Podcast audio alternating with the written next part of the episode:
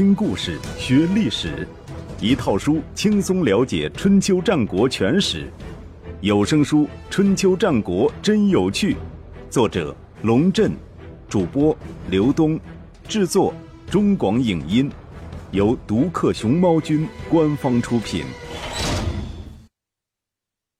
第一百四十八集：鲁国的倒计运动，众怒难犯。一。公元前五二一年，也就是周景王铸造无意之中那年，晋国派夏军副帅士鞅出访鲁国。晋昭公已经去世，现在晋国名义上的统治者是他的儿子晋顷公。说名义上一点也不过分。早在晋昭公年代，晋国公室大权旁落已经是天下皆知。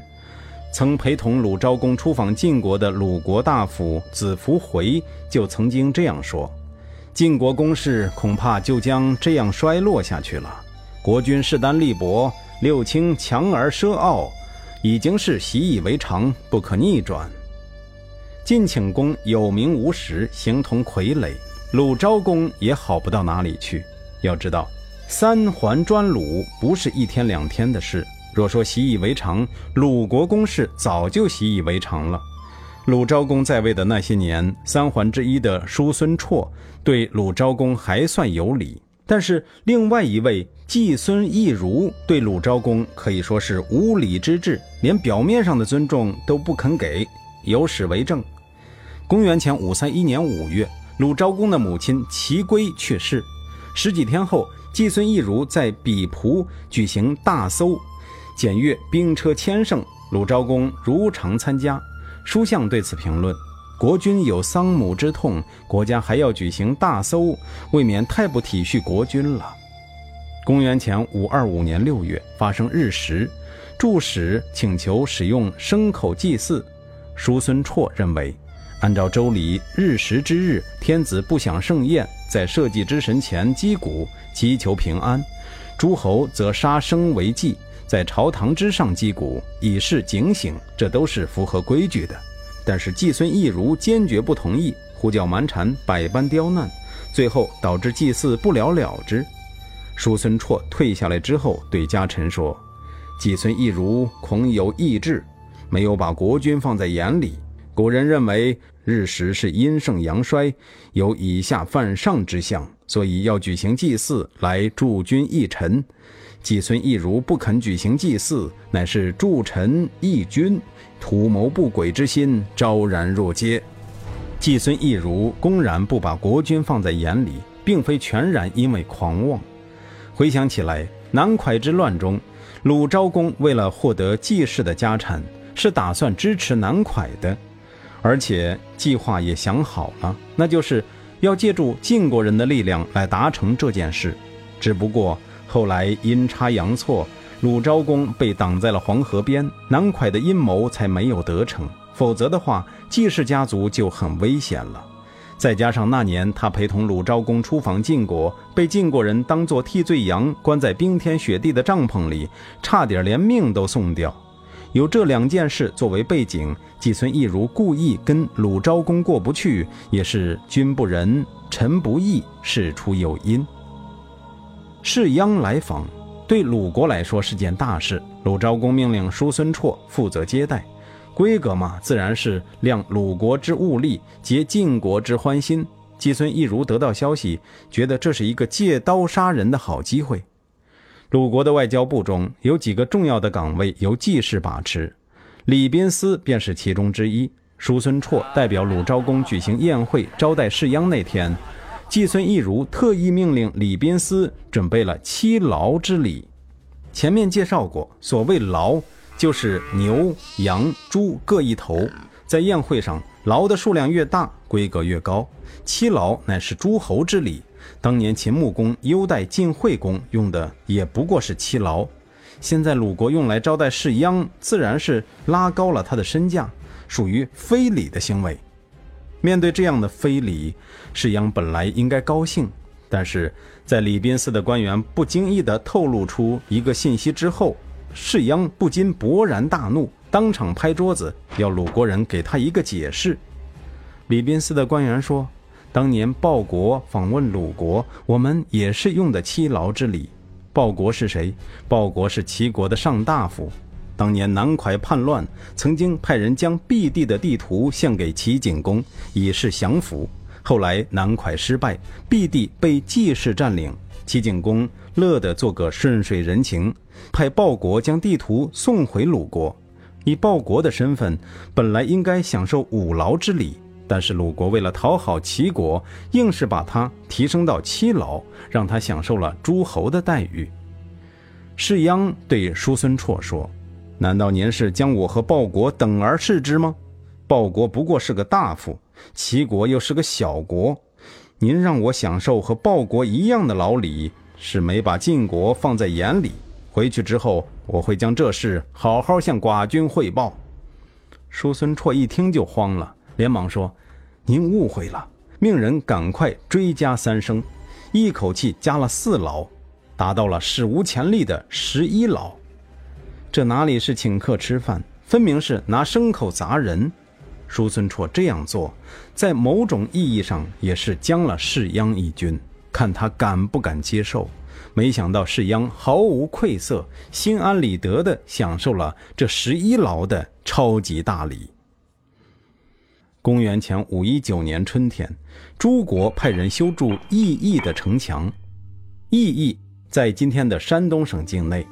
工程完工后，部队为了躲避大雨，借道鲁国的武城，抄近路回朝。按当时的国际惯例，部队借道他国需行借道之礼，以示对东道主的尊重。但是诸国人以为。上次平丘之会，鲁国正是因为欺凌诸国，被晋国严厉惩罚。这次借道这种小事儿，鲁国人应该知道怎么做了，就没有必要打招呼了。于是，一不山呼，二不万岁，大摇大摆地从武城郊外经过。接着发生的事情跟很多电视剧的情节相似：诸国人走着走着，发现前方有鲁国军队挡道，还没来得及交涉。弩箭如飞蝗般射来，瞬间放倒一大批，诸国人乱成一团，掉头想往回跑。只听见一通鼓响，树木成片倒下，将来路封了个严严实实。鲁国军队前后包抄，来了个瓮中捉鳖。诸国人基本上全军覆没，三个带兵的大夫也成了俘虏。过道不戒，本是自取其辱。朱子不但没有反思自己的错误，反而跑到晋国去告状。晋国人也不分青红皂白，草率地受理了此案，而且给屈父送来一张传票，要鲁国派人到晋国来打官司。叔孙绰临危受命，前往晋国应诉，刚到新田就被软禁起来。几天之后，在韩起的主持下。当时双方在晋国公堂之上对峙，诸国方面出场的是一位大夫。叔孙绰一看，马上嗅出了不对劲，当场表示反对。依照周朝的体制，鲁国的卿相当于小国的国君，诸国乃是东夷小国，他的大夫怎么可以和我平起平坐？还是让我的副手子服回和他辩论吧。不是我看不起人，是我不敢违背周朝的规定。话说的有理有节，韩琦也不敢坚持，庭审被迫中断。韩琦一计不成，又生一计。第二次庭审的时候，他让诸国人先全副武装地埋伏在公堂之外，只等叔孙绰一进来就动手，官司也不打了，直接让诸国人将叔孙绰带回去做人质。叔孙绰得到情报，倒是十分坦然，干脆摘下佩剑，一个随从也不带，只身前往公堂。晋国的大法官释景伯见到此情此景，劝阻韩起道：“您这样做恐怕不行。如果将叔孙绰交给诸国人，他必死无疑。那样的话，鲁国正好名正言顺地出兵消灭诸国，咱们也无话可说，对诸子更没法交代。”后悔都来不及。所谓盟主要以理服人，如果鲁国抓了诸国的大夫，我们就抓鲁国的卿，当这个盟主还有什么意义呢？韩起也十分头疼，说：“你也知道那个诸子很难缠的，依你之见，这个案件该如何处理？”释景伯说：“您就交给我办吧。”于是跑出去，将叔孙绰挡在公堂之外，要他回宾馆听命。当天夜里，叔孙绰和子福回被分别安排在两个宾馆居住。第二天一早，释景伯带着四名武士来到叔孙绰居住的地方，要他坐上马车。施景博亲自驾车，四名武士紧随其后，故意经过朱子的住所。朱子一看，哟，这演的是哪出戏呀？跑出来问施景博。施景博说：“奉了韩元帅之命，押送叔孙绰前往司法部门接受询问。那我们不用派人去了？不用去了。”事实很清楚，是鲁国的错，没有对质的必要。另外，韩元帅要我转告您，案件他会秉公办理。您如果没有其他事，可以回诸国去了，免得让百姓们担心。说罢，扬长而去，只留下朱子愣在那里，目瞪口呆。施景伯倒也没有忽悠朱子。不久之后，叔孙绰被送到基地软禁。子服回则被送到另外一个地方软禁。继季孙义如之后，叔孙绰也尝到了被拘留在异国的滋味。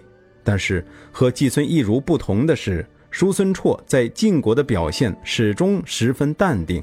据说被送到基地的那天早上，他大清早就起来了，穿得整整齐齐，站在宾馆前面等待晋国人派车来接。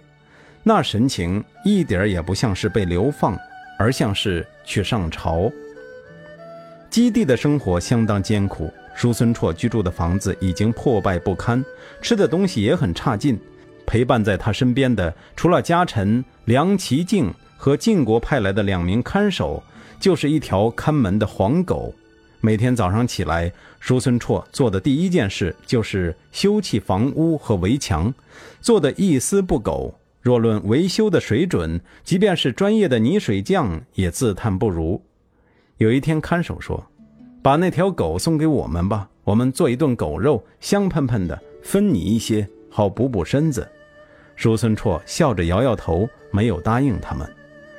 还有一天，士鞅跑到基地来拜访叔孙绰，寒暄了几句，突然说：“我可以为您在晋侯面前求情，让您早点回鲁国去。”但是有一个小小的要求，您那顶帽子不错呀，送给我吧。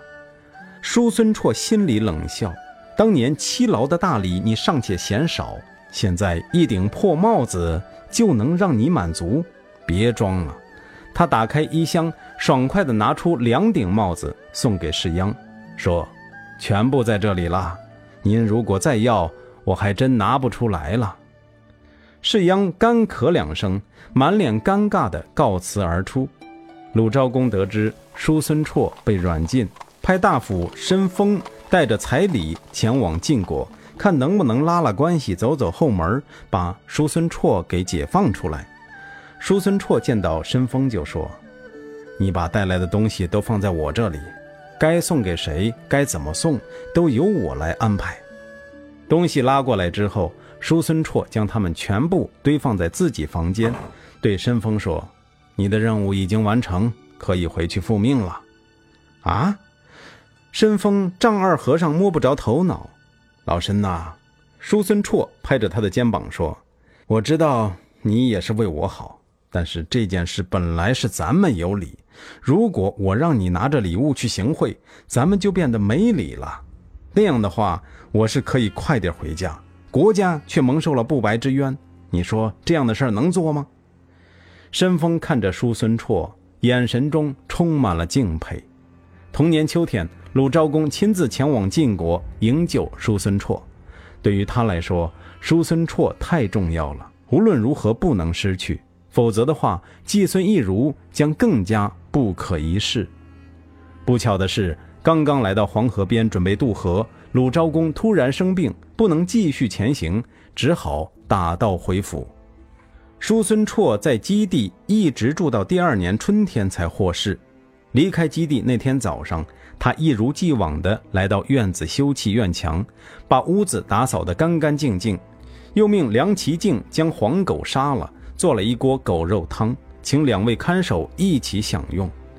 这样做的意思很明白。